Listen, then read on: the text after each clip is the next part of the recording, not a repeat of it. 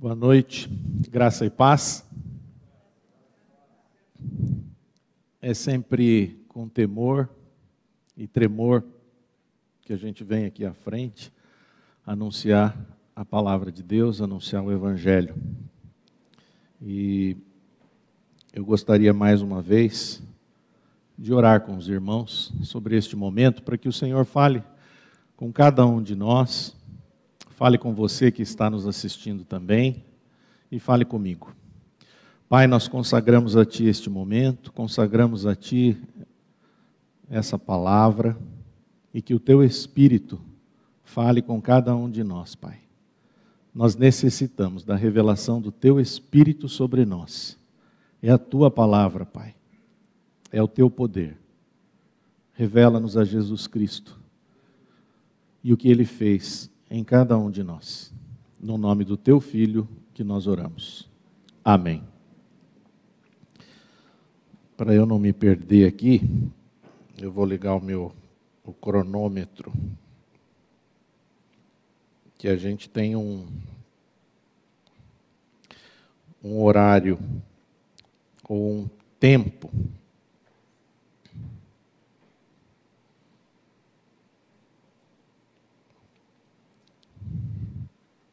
Bom, quando nós estivemos aqui das últimas vezes, nós tivemos a oportunidade de compartilhar com os irmãos a respeito do tema do Evangelho. E hoje eu queria tratar com todos vocês a respeito das consequências do Evangelho nas nossas vidas. E o assunto que nós vamos tratar aqui, pode ser que num primeiro momento ele traga um certo desconforto para vocês. É, para alguns, talvez, até uma, uma certa indignação. Mas eu gostaria que vocês estivessem com o espírito desarmado e lembrando sempre que não sou eu quem está falando aqui, mas nós estamos tratando da palavra de Deus. E o trecho que nós escolhemos aqui para compartilhar é exatamente um trecho em que Jesus Cristo fala aos seus discípulos e aos seus apóstolos. E tem um, uma passagem lá em 2 Timóteo, capítulo 3, versículos 16 e 17, que eu gostaria de ler com vocês, que fala exatamente do que é a palavra de Deus na nossa vida. Vamos ler é inspirada por Deus e útil para o ensino, para a repreensão, para a correção, para a educação na justiça, a fim de que o homem de Deus seja perfeito e perfeitamente habilitado para toda boa obra. Então a palavra, ela é inspirada por Deus, é a própria palavra de Deus, por isso que nós usamos essa expressão. E ela é útil para ensino, repreensão, correção e educação na justiça. Para isso que nós anunciamos essa palavra.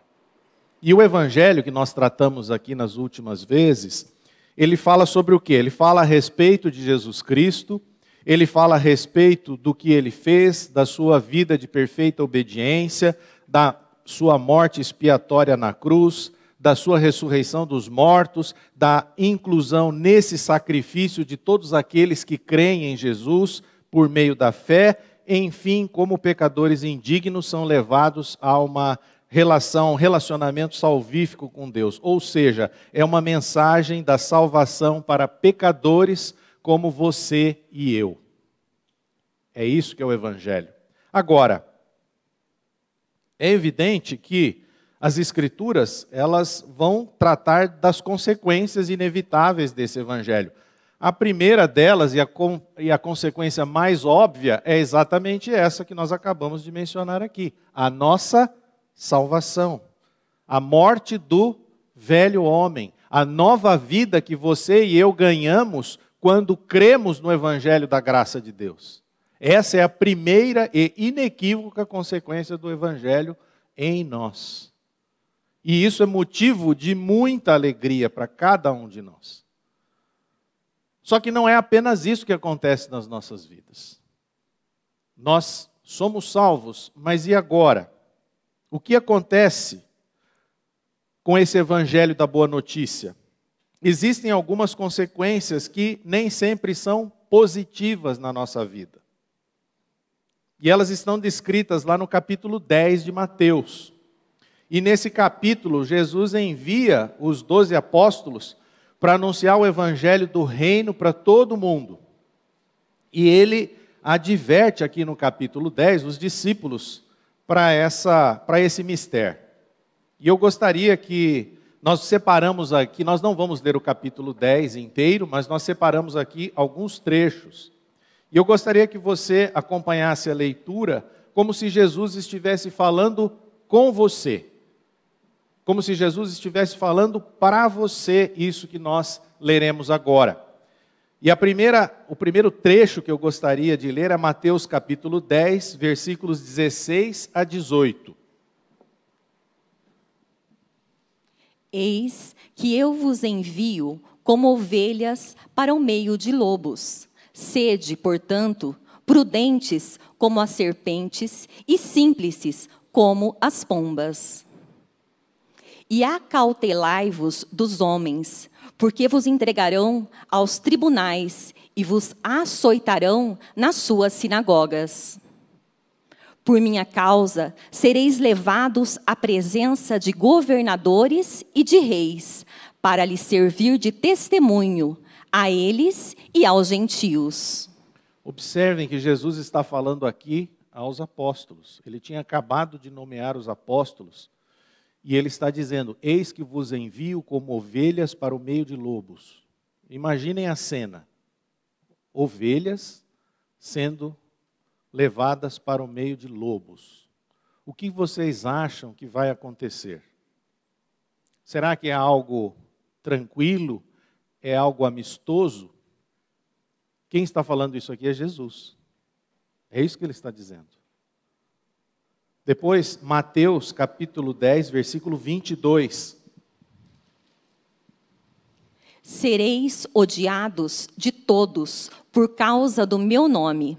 Aquele, porém, que perseverar até o fim, esse será salvo. Sereis odiados de todos. Jesus não disse, sereis amados por todos.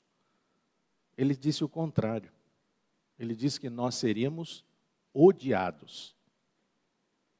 Será que você consegue entender o que significa isso?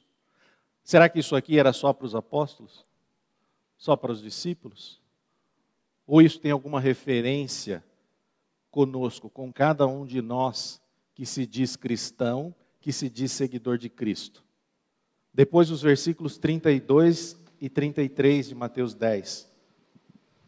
Portanto, todo aquele que me confessar diante dos homens, também eu o confessarei diante de meu Pai que está nos céus. Mas aquele que me negar diante dos homens, também eu o negarei diante de meu Pai que está nos céus. Mas Fernando, ele não, não está falando para discípulos, ele não está falando para os apóstolos, ele está falando para apóstolos. E ele está dizendo no versículo 33: Aquele que me negar diante dos homens, também eu o negarei diante de meu Pai. É duro isso aqui? É duro. É muito duro. Mas isso aqui se trata tudo isso que nós lemos aqui, das consequências inevitáveis de quando o Evangelho vem fazer parte da nossa vida. Isso aqui é um pacote. Não tem como você pegar só a parte boa do pacote. A parte boa, meus amados, é aquilo que nós falamos aqui no início. Nós fomos resgatados do império das trevas e trazidos para o reino de luz. O Senhor nos fez morrer juntamente com Ele e hoje nós temos uma nova vida. Glória a Deus por isso. Uma nova disposição dentro de nós. Só que existe uma consequência em tudo isso. E agora eu queria ler com vocês o último trecho, que é o objeto do nosso estudo hoje, que é do versículo 34 a 39. Não penseis que vim trazer paz à terra. Não vim trazer paz, mas espada. pois vim causar divisão entre o homem e seu pai, entre a filha e sua mãe, e entre a nora e sua sogra. Assim, os inimigos do homem serão os da sua própria casa. Quem ama seu pai ou sua mãe mais do que a mim, não é digno de mim. Quem ama seu filho ou sua filha mais do que a mim, não é digno de mim.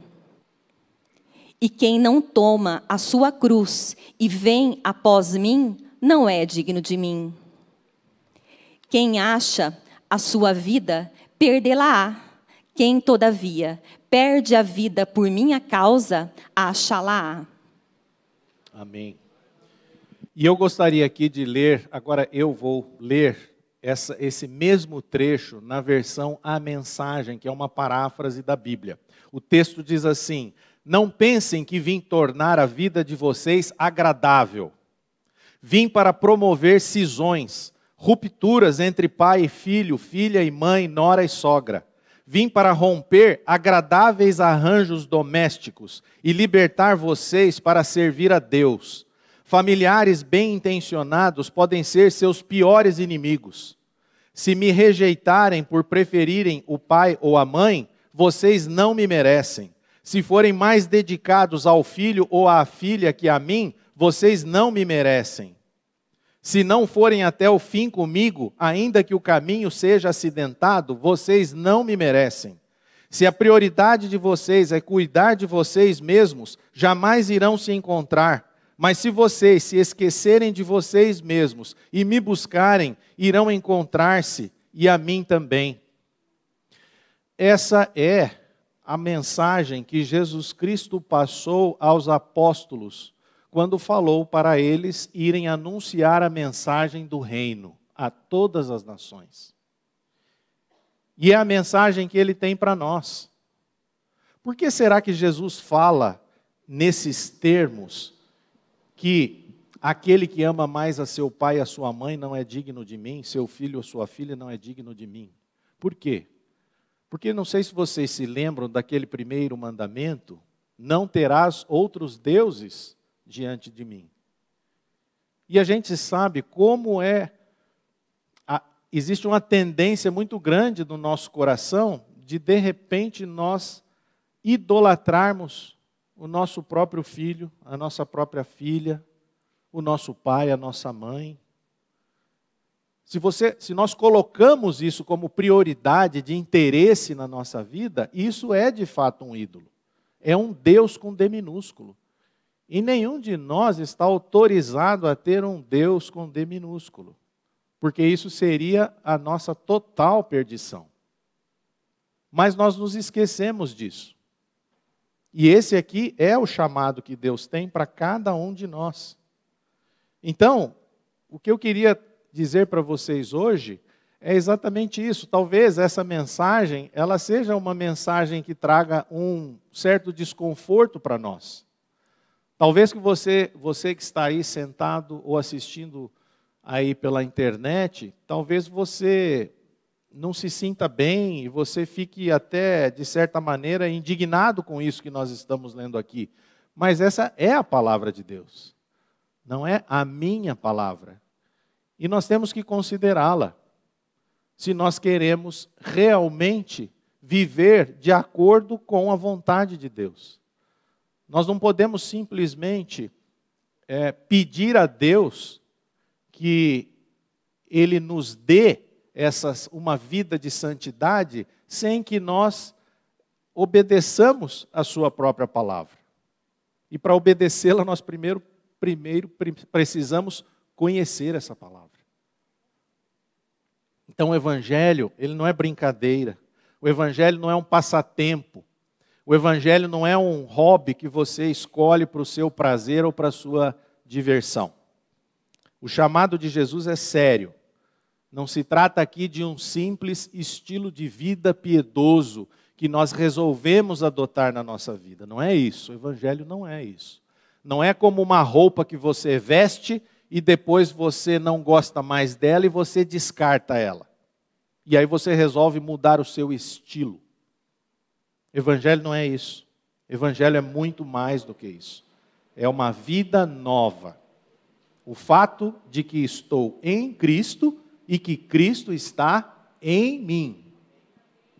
Isso é muito diferente do que eu ter um sistema religioso ou eu acolher um determinado sistema religioso. Evidentemente que Jesus Cristo, nessa passagem aqui de Mateus 10, 34 a 39, e os, e os versículos anteriores que lemos, ele não está falando aqui do propósito direto da sua vinda, porque o propósito direto da sua vinda é a salvação dos pecadores. Então, só lembrarmos aqui de João 3,17.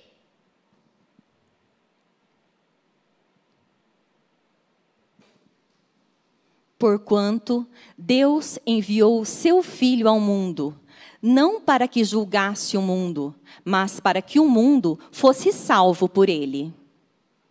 Nós recebemos o Evangelho por conta do Filho de Deus, que veio ao mundo para que o mundo fosse salvo por ele. Que mundo? Todas as pessoas que creem nele. Nosso Senhor aqui, ele está falando das consequências inevitáveis que acontecem quando ele entra em nossas vidas. Mateus capítulo 10. Ele está dizendo que quando as pessoas são convertidas a ele e tornam-se seguidoras de Cristo, elas vão encontrar oposição e perseguição, inclusive dos seus próprios parentes e amigos. Suas famílias podem ficar até mesmo contra elas. É isso que o texto está dizendo. E nesse sentido, ele não veio para trazer paz, ele veio para trazer espada. Que espada é essa? É uma espada metafórica, mas ela significa o quê? Ela significa ruptura, ela significa divisão. Não no sentido que você agora vai ser aquele crente chato, que ninguém suporta, não é nesse sentido. E aí haverá divisão e ninguém pode ficar próximo de você. Mas ruptura no sentido de que você agora é um servo de Cristo e não mais um servo das coisas deste mundo. E existe uma separação que é inevitável. Então aqui nós vemos que a palavra de Deus, ela se cumpre na história. É verdade isso que Jesus disse. Em todos os lugares, em todos os tempos onde pessoas foram convertidas a Jesus Cristo, esses cristãos enfrentaram algum tipo de hostilidade e oposição. Talvez até você mesmo já tenha experimentado isso na sua vida. Algum tipo de hostilidade e oposição quando você teve que se posicionar, quando você teve que confessar, de declarar a sua opção por Jesus Cristo. Olhe para a sua própria vida. Com raríssimas exceções, os novos convertidos eles são ridicularizados, perseguidos, demitidos de seus empregos, expulsos de suas casas ou famílias e em muitos casos eles são até assassinados. É que nós vivemos meio que numa bolha aqui em Londrina. Mas como que estão vivendo os missionários nos países do Oriente? Nos países de maioria islâmica? Será que é tranquilo como nós aqui fazemos? Será que esse, nesses países há essa liberdade de culto que nós temos aqui? Não. Mas até mesmo no Brasil, as coisas estão ficando cada vez mais difíceis. E nós, como povo de Deus, também somos chamados para nos posicionarmos. Nós não podemos ser parecidos com o mundo. Mas se temos de fato a vida de Cristo, nós temos que ser parecidos com Cristo, não com o mundo. Então essa oposição que existe, ela é completamente irracional ela, é, ela não tem sentido, ela não tem lógica. Parece uma perseguição gratuita. O William MacDonald ele conta uma história de um pai cujo filho era viciado em drogas. e que, no entanto, abandonou as drogas e passou a servir a Cristo ativamente. Qualquer um imaginaria que o pai ficaria muito feliz, mas não, ele ficou furioso. Ele admitia honestamente que preferia ter seu filho como era antes. É, se nós pararmos para pensar, é exatamente isso que acontece. É preferível ver um filho, preste bem atenção no que eu vou dizer, porque a perseguição e a hostilidade muitas vezes não têm uma razão de ser lógica. Por quê? Porque é algo espiritual. Nós estamos trabalhando aqui com uma vida nova em Cristo. E há uma perseguição, uma hostilidade, uma oposição. A nossa luta não é contra carne e sangue, sim contra principados e potestades nas regiões celestes. Então, muitas vezes, os pais preferem que o filho esteja escravizado por uma situação do que totalmente liberto e servindo a Cristo. Aqui eu estou falando para uma igreja. Pode ser que vocês falem, falando, não, mas se acontecesse isso comigo, eu ficaria muito feliz. Mas será que é essa a mentalidade do mundo? Outros são salvos do alcoolismo, crime, perversão sexual. Outros são salvos até da religião. Ou será que não existem muitas igrejas proclamando heresias, vivendo dentro de um sistema religioso em que as pessoas estão escravizadas? Isso existe porque nós sabemos que é só a graça de Deus que pode nos libertar completamente. E mesmo nessa situação em que as pessoas são libertas do sistema religioso, os pais, eles naturalmente ficam de que maneira? Quando vem um filho que conheceu a verdade do Evangelho, que conheceu a graça de Cristo e foi liberto e vive uma nova vida. Muitas vezes, você encontra pais que estão furiosos com isso. Por quê? Por causa da tradição e da religiosidade. Então nós sabemos que no nosso, na nossa mente aqui, nós ficaríamos muito empolgados em ver pessoas que são convertidas para Cristo e libertas de várias, vários tipos de escravidão, mas na realidade as coisas não funcionam assim. A vinda do Senhor Jesus, ela traz de fato divisão às famílias. Abandonar, entre aspas, a tradição e os costumes de seus pais por Cristo traz à tona as mais profundas paixões e, infelizmente, ruptura. É isso que acontece. O que Jesus está dizendo é que não é possível ao verdadeiro cristão, ao nascido de novo, escapar do conflito. O conflito é algo que sempre vai existir na nossa vida. Ou nós estamos em conflito com Deus e em aparente paz com os homens, digo aparente paz com os homens, e isso significa que estamos perdidos eternamente, porque nós não podemos estar em conflito com Deus ou nós estamos em paz com Deus e em potencial conflito com os homens. Essa é a realidade. E nessa última hipótese, isso significa que nós estamos salvos eternamente. Mas o conflito vai existir. O meu desejo é que nós estejamos sempre nessa segunda alternativa aqui, nessa segunda hipótese, em paz com Deus, mas lembrando que nós sempre estaremos em potencial conflito com pessoas que não professam a nossa fé.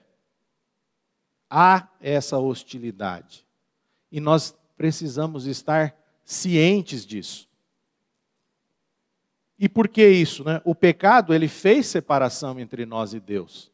E o, o versículo que eu gostaria de, de ler com vocês é um versículo conhecido, que é Romanos 5,12.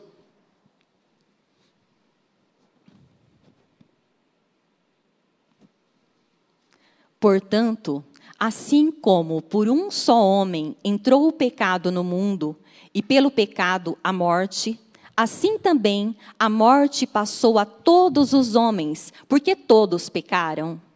Essa é a situação do, da natureza humana. Essa é a situação do ser humano pós-queda, caído, separado de Deus por conta do pecado. Então, ele vive em aparente paz no seu relacionamento com as pessoas, mas ele está completamente separado de Deus. Por outro lado, quando nascemos de novo, o que, que acontece com cada um de nós? O que, que acontece quando o Evangelho vem, nos alcança e vem fazer a diferença? Nós somos reconciliados com Deus. Nós passamos a fazer o quê? Parte da grande família de Deus. Mas também nós passamos a fazer parte do exército, do exército de Deus. Romanos capítulo 5, versículo 1 diz: 5, 1. Justificados, pois, mediante a fé, temos paz com Deus por meio de nosso Senhor Jesus Cristo.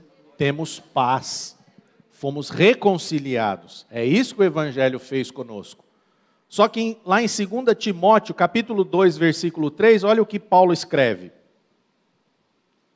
Participa dos meus sofrimentos como bom soldado de Cristo Jesus meu amigo, você que nasceu de novo foi arregimentado por Deus. Você agora faz parte da família. Mas agora nós não estamos aqui num parque de diversões. Nós não estamos aqui achando que é aqui que nós estaremos completamente libertos da presença do pecado. Não é aqui. É numa outra fase da nossa vida. Por enquanto, você foi arregimentado. E qual é o objetivo de um soldado de Cristo? Anunciar o Evangelho. É, é, é, esse é o único motivo para o qual Deus converteu o teu coração. Para que você venha fazer parte deste exército de anunciar as insondáveis riquezas de Cristo. Mas há uma luta. Há um conflito. A única forma de um cristão, entre aspas, escapar de um conflito seria negar a Cristo ou fazer concessões em seu testemunho. Agora, isso não faz o menor sentido. E isso seria, obviamente, pecado. Negar a Cristo ou fazer uma concessão no seu testemunho. E se assim fosse, o homem estaria em guerra com Deus e consigo mesmo. E é exatamente o texto de Mateus 10, 33. Mas aquele que me negar diante dos homens, também eu negarei diante de meu Pai que está nos céus. Como eu vou me posicionar para evitar o conflito, para escapar do conflito? Será que eu vou negar a Cristo? Será que eu vou fazer alguma concessão no meu testemunho? Ou será que eu devo confiar na palavra de Deus? Nosso problema é a incredulidade. Se nós olhássemos de fato para a palavra e confiássemos nessa palavra, nós enfrentaríamos todo tipo de adversidade. Até mesmo aquelas que decorrem dos conflitos mais pessoais dentro da própria família, que é o que Jesus aqui expõe em Mateus capítulo 10. Então, meus irmãos, nós seremos mal interpretados e perseguidos até pelos mais próximos de nós. Mas mesmo assim, não devemos deixar que isso afete o nosso testemunho. Por causa do amor a Cristo e a sua justiça, os conflitos vão surgir e o sofrimento também. Devemos lembrar do que Paulo disse aos Coríntios, em 1 Coríntios capítulo 1, versículo 23. Mas nós pregamos a Cristo crucificado, escândalo para os judeus, loucura para os gentios. Cristo crucificado é escândalo e loucura. Os judeus, por serem religiosos, eles buscavam o quê? Poder e sinais miraculosos. E a cruz para eles era o quê? Era sinal de poder, a cruz para eles era sinal exatamente de fraqueza. E os gentios? Os gentios, eles queriam o quê? Sabedoria. Eles zombavam da cruz. Porque os gregos buscavam a sabedoria. É a filosofia, é o conhecimento. Agora, e nós como cristãos? Nós vamos ficar com o versículo 25. 1 Coríntios 1, 25. O que, que diz o apóstolo Paulo aqui? Porque a loucura de Deus é mais sábia do que os homens, e a fraqueza de Deus é mais forte do que os homens. Essa é a palavra de Deus. E você deve ficar com a palavra. Por mais loucura, por mais escândalo que seja, a palavra da cruz. Porque ela vai ser. Não adianta você tentar achar que não. Ela será. Haverá o conflito, meus irmãos.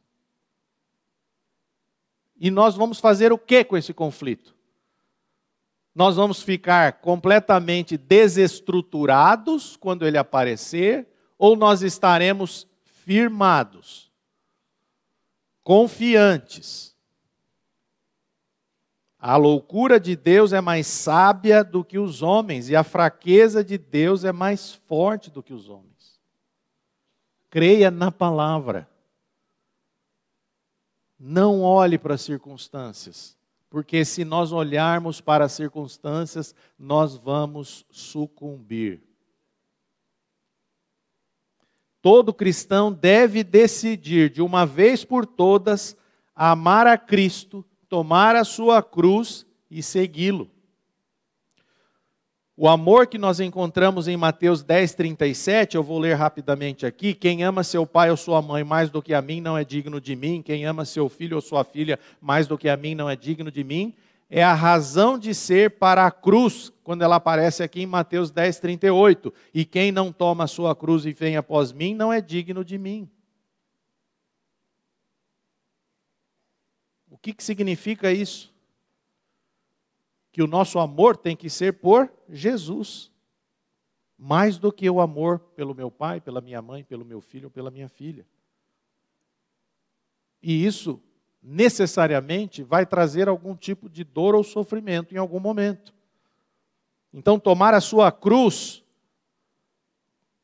como aparece aqui nessa passagem, não é você colocar uma cruz aqui na lapela não é você usar um broche, um crucifixo no peito, um adesivo no seu carro, ou um desenho, ou um versículo no seu Instagram. Não é isso. Significa confessar a Cristo e lhe obedecer.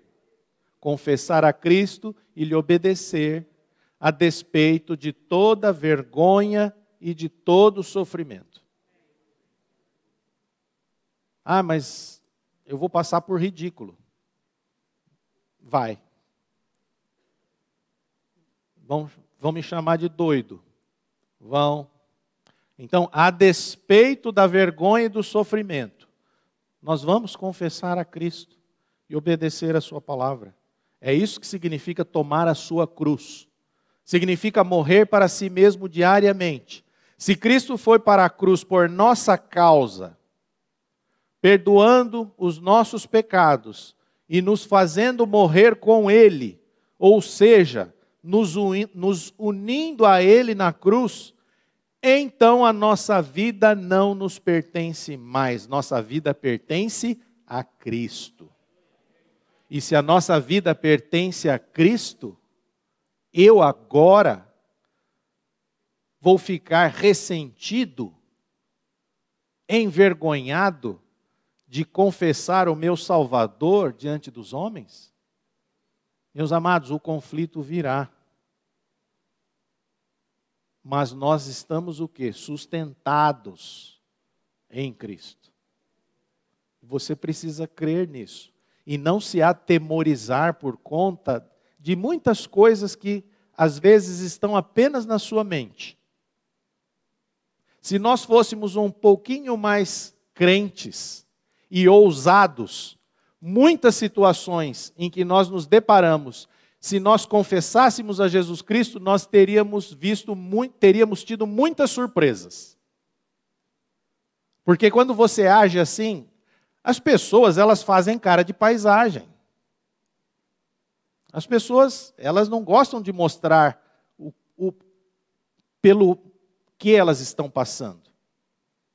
E muitas vezes, quando nós chegamos até uma pessoa com uma palavra de consolo, de conforto, que é a palavra de Deus, as pessoas se abrem.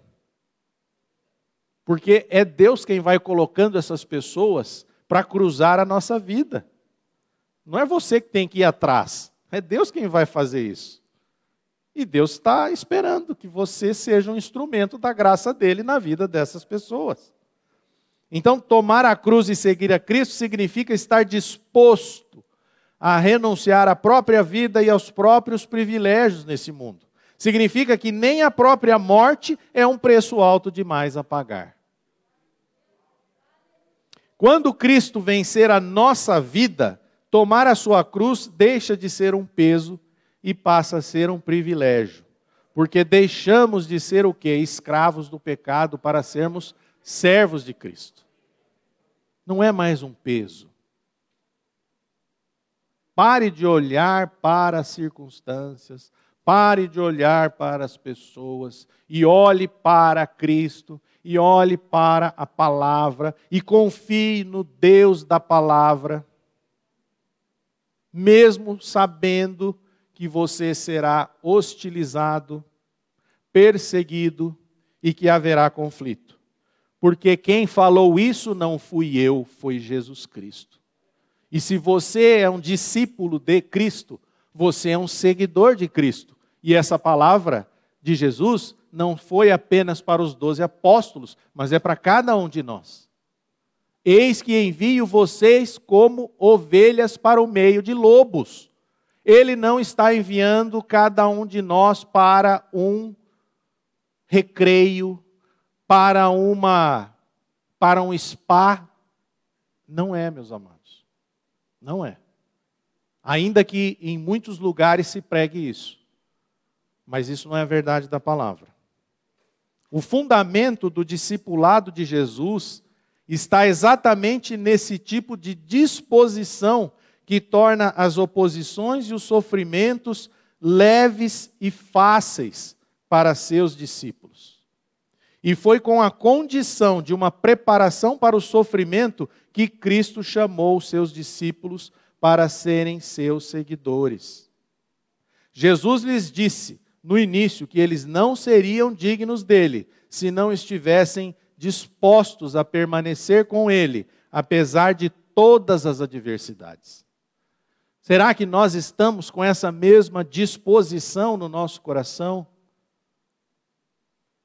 Será que no, no primeiro embate, na primeira oposição, qual vai ser a nossa disposição? Recuar ou avançar? Que o Senhor tenha misericórdia. Eu não estou dizendo que eu tenho uma disposição de apenas avançar. Eu já recuei muitas vezes na nossa vida, mas isso é fruto de um coração incrédulo, irmãos. E nós precisamos clamar pela misericórdia do Senhor para que Ele coloque fé em nosso coração para depender única e exclusivamente dEle. Única e exclusivamente do Senhor. Seja qual for o embate que você está prestes a enfrentar, seja ele qual for. É o Senhor quem vai te conduzir. Os homens, eles não hesitam diante das dificuldades naturais que surgem necessariamente em cada uma das profissões. Então, quando alguém escolhe uma profissão, sabe dos problemas naturais que decorrem dessa ou daquela profissão.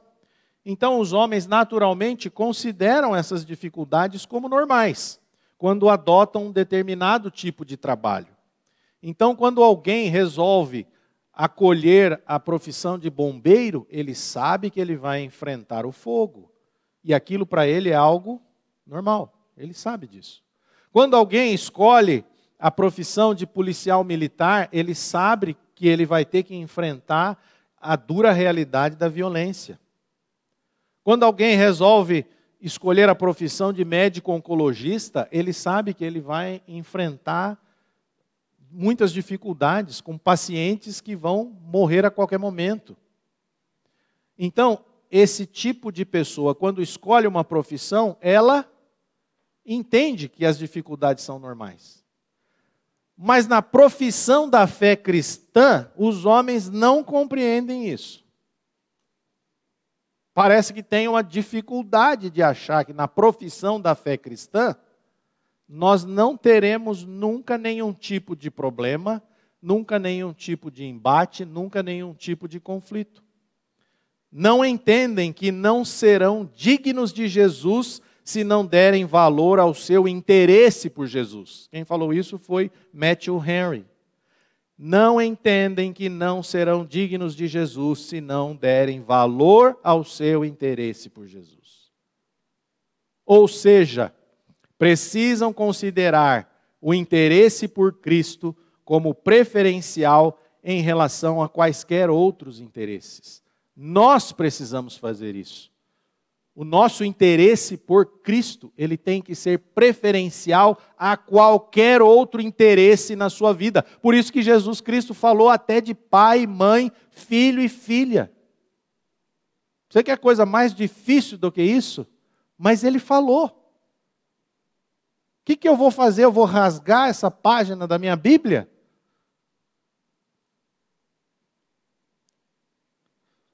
Ou alguém crê em Jesus ou rejeita. Não há meio termo. Não tem meio termo, meus irmãos.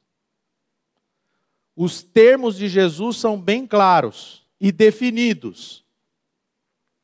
Se o evangelho tiver algum valor para você, deverá valer tudo. Portanto, todos os que creem nessa verdade e fazem dela sua inspiração farão com que todo o resto se renda à verdade do Evangelho. Jesus tem que ser tudo na minha vida. E como não dizer que Ele é tudo se nós confessamos, quase que sempre, que Cristo vive em mim?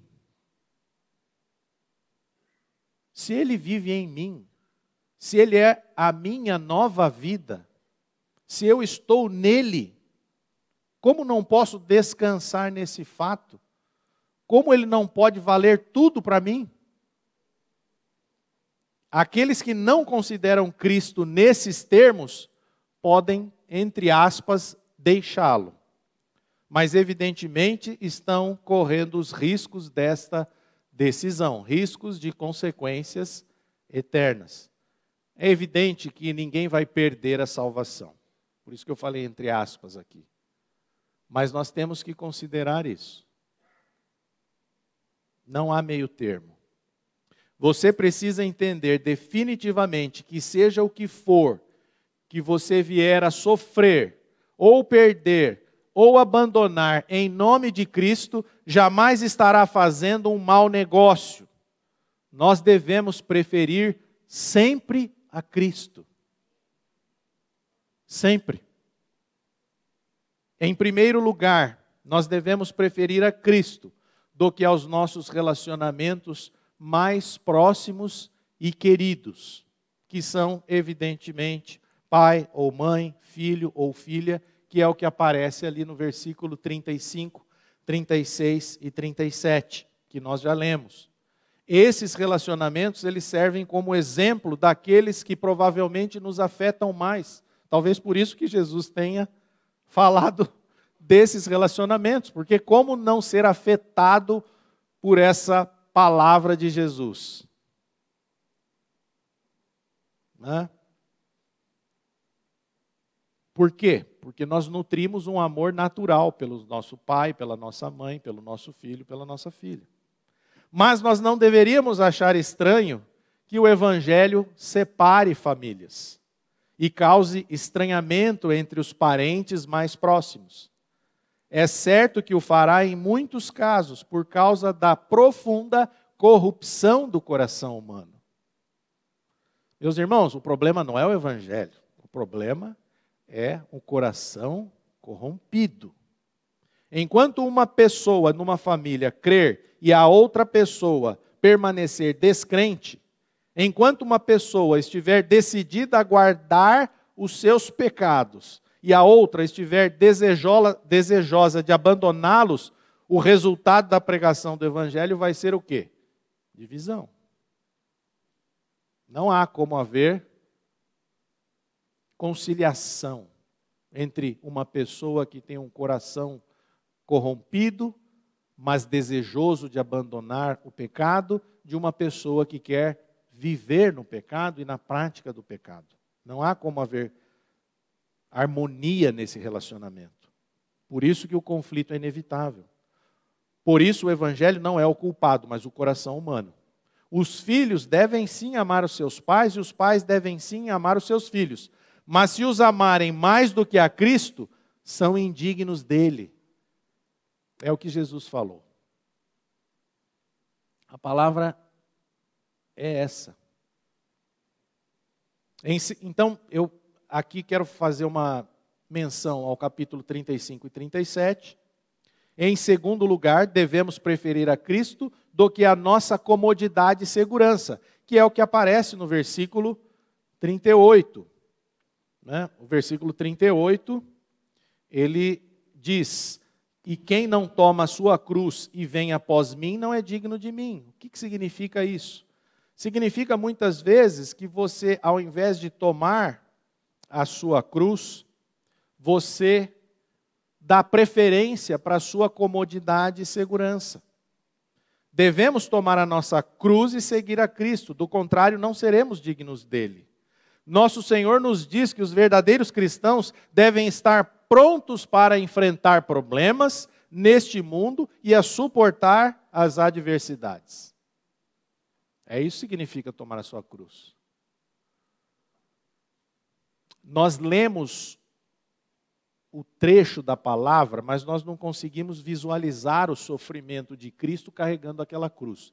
Mas quando você assiste o filme A Paixão de Cristo e você vê Cristo carregando a cruz, é inegável que você não compreenda o sofrimento de Cristo. E aqui, tomar a sua cruz é exatamente isso. Você passar por esse sofrimento suportando as adversidades. Então, o grande problema são as expectativas que nós criamos na nossa mente em relação ao Evangelho. Expectativas irreais, de um conforto mundano. Como se, agora que eu criei em Jesus, agora que eu tenho uma nova vida em Cristo, eu tenho o descanso eterno agora, aqui, não passo mais por qualquer tipo de problema, adversidade, conflito, oposição, hostilidade. Agora a minha vida, a sua vida é uma bênção. É que você tem que entender que com a vida nova que você tem em Cristo, Deus vai te sustentar mesmo nas adversidades, mesmo nas dificuldades. É que você não é crédulo e nem eu. Porque se fôssemos, nós passaríamos muito melhor. Às vezes o problema nem existe, você já está angustiado com isso. Ele nem existe, ele só existe na sua mente. Então, são expectativas irreais que nós criamos. E aí, quando o problema e o conflito aparecem, nós não sabemos como resolver. E aí nós nos desesperamos. Então, aqueles que seguem a Cristo devem esperar a sua cruz e tomá-la em seus ombros. Ao tomar a sua cruz, nós devemos seguir o exemplo de Cristo e suportá-la como ele o fez. Mas ele sempre nos sustentará e nos conduzirá em meio ao sofrimento para que cheguemos à glória com ele. O nosso destino é a glória. Embora o evangelho estenda uma coroa no final, ele também traz uma cruz no caminho. É uma frase de um teólogo, é, Word Ring, se não me engano. Embora o evangelho estenda uma coroa no final, ele também traz uma cruz no caminho. E em terceiro lugar, devemos preferir a Cristo do que a nós mesmos. É isso que Jesus está dizendo. que é o que fala no versículo 39. Quem acha a sua vida, perdê-la-á. Aquele que pensa que encontrou a vida quando a poupou e a conservou, negando a Cristo, a perderá na morte eterna. Mas quem perder a sua vida por amor a Cristo, compartilhando-a com Cristo, ao invés de negá-lo, vai encontrar e desfrutar, desfrutar o seu benefício, que é a vida eterna. Glória a Deus por isso. Aquele que não negar, mas perder a sua vida por amor a Cristo, vai encontrar a vida. Então, em outras palavras, meus irmãos, aqueles que se prenderem menos a essa vida atual estarão mais bem preparados para a vida futura. Não fique preso a essa vida que nós temos aqui. Não fique preso às circunstâncias. Não fique preso a questões de ordem econômica, financeira, até mesmo nos relacionamentos. O amor de Cristo deve sobrepujar todo o instinto nosso de autopreservação nós ficamos muito presos, agarrados à nossa situação aqui. Queremos defender, nos defender quando alguém nos ataca. Né? É aquele sentimento de autopreservação que nós temos. Mas o amor de Cristo deve ser maior do que isso. Uma vez que o conflito é inevitável neste mundo, por que não morrer para nós mesmos e deixar Cristo vencer a batalha em nós e por nós. Por quê? Afinal, a verdadeira guerra é o conflito entre o egoísmo e o sacrifício. É o nosso egoísmo que muitas vezes nos impede de avançarmos. A tentação está em você querer evitar a dor e a perda decorrentes de uma vida de compromisso total com Jesus. Mas a maior perda está em você gastar a sua vida com a sua própria autogratificação. Então, não caia nessa armadilha de querer evitar a dor e a perda de uma vida de compromisso total com Jesus. Porque você só tem a ganhar, não a perder. É que nós precisamos avaliar isso melhor. Mateus 10, 39, quando diz: Quem acha a sua vida, perdê-la-á. Quem, todavia, perde a vida por minha causa, achá-la-á, apresenta só duas alternativas para nós cristãos: salvar a nossa vida ou sacrificá-la. Não há meio termo. Não há o que fazer, meus irmãos. Não há o que fazer. Você vai tentar salvar a sua vida, você vai perdê-la. É isso que Jesus está dizendo. Jesus começa com relacionamentos, em família. Jesus depois continua com a sua comodidade e segurança nesse mundo e ele termina com a sua própria vida. Você quer salvar a sua vida, a sua vida? Você tem que estar disposto a perdê-la. Se protegermos os nossos interesses pessoais, nós seremos perdedores. Se morrermos para nós mesmos e vivermos para os interesses de Deus, nós seremos vencedores. É isso. E nós queremos ser vencedores. Então, por que nós saímos na defesa de interesses pessoais em detrimento dos interesses do reino? Tantas coisas que interessam para o reino que nós estamos vivendo atualmente, questões de ordem política, de ordem legislativa, e o que nós estamos fazendo? defendendo os nossos interesses pessoais? São os interesses do reino. O ponto de todos esses versículos é a necessidade de decidir por Cristo e permanecer fiel a Cristo até o fim. Não podemos ficar à deriva e esperar que tudo acabe bem. Falhar em decidir por Cristo e viver por Cristo é estar contra Cristo, é perecer. Nós não podemos falhar. Meus irmãos, lembrem-se que Jesus estava falando exatamente para os doze apóstolos. Ele não estava falando para né, para um, sei lá, neófito. Ele não estava falando para mim, ele estava falando para ele estava falando para apóstolo. Mas se para apóstolo ele já estava falando nesses termos, você acha que para nós essa, essa palavra não é uma verdade? Misericórdia. Essas admoestações de Jesus mostram a sabedoria dele. Se Jesus não é Deus, isso tudo que nós falamos aqui é uma insanidade, é uma loucura. Mas acontece que Jesus é Deus. Jesus é quem ele afirma ser.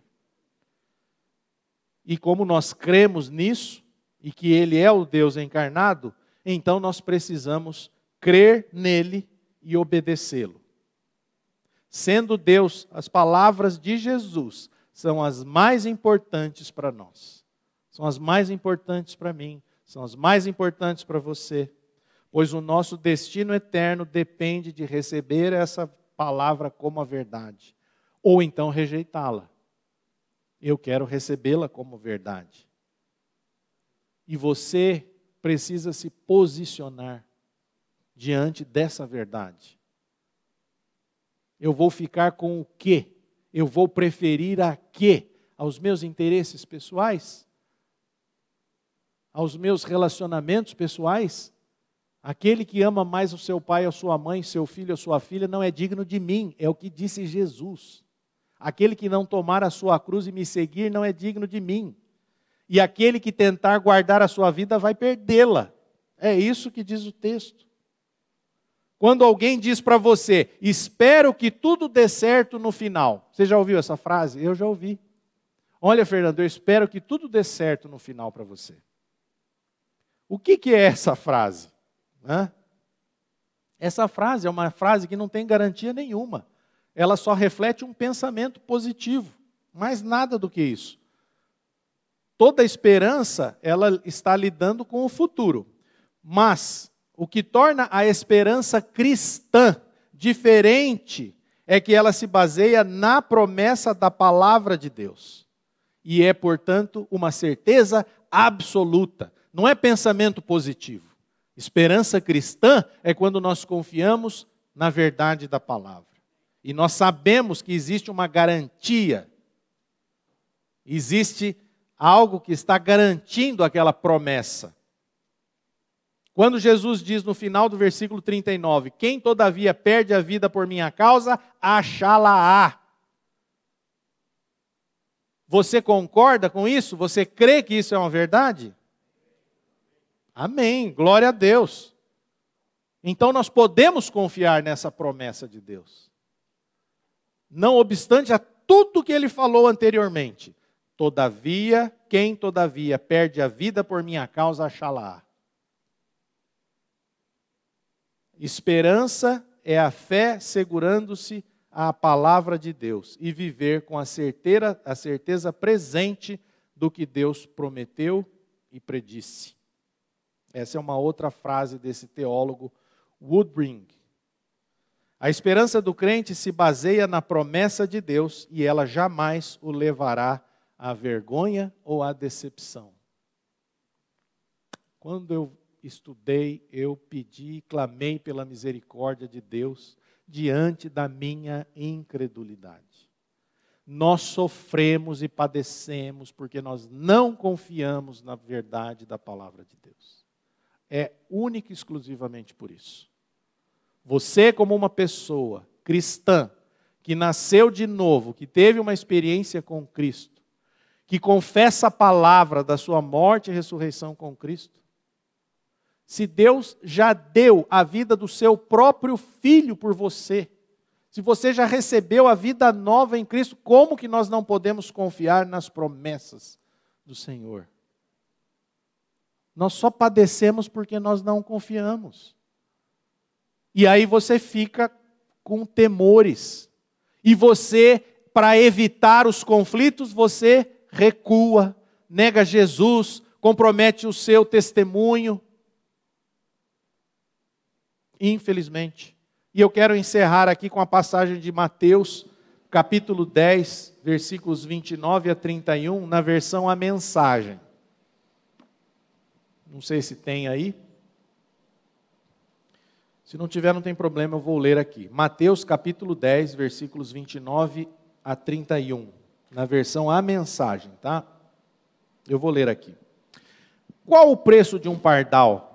Alguns trocados, não é mesmo? Pois Deus cuida deles mais que vocês cuidam. E a vocês ele dispensa tanta atenção que chega a contar os fios de cabelo da cabeça de cada um. Portanto, não fiquem intimidados com esta conversa assustadora. Vocês valem mais que um milhão de pardais. Não fiquemos assustados ou intimidados com essa conversa assustadora. Eu sei que essa conversa aqui assusta.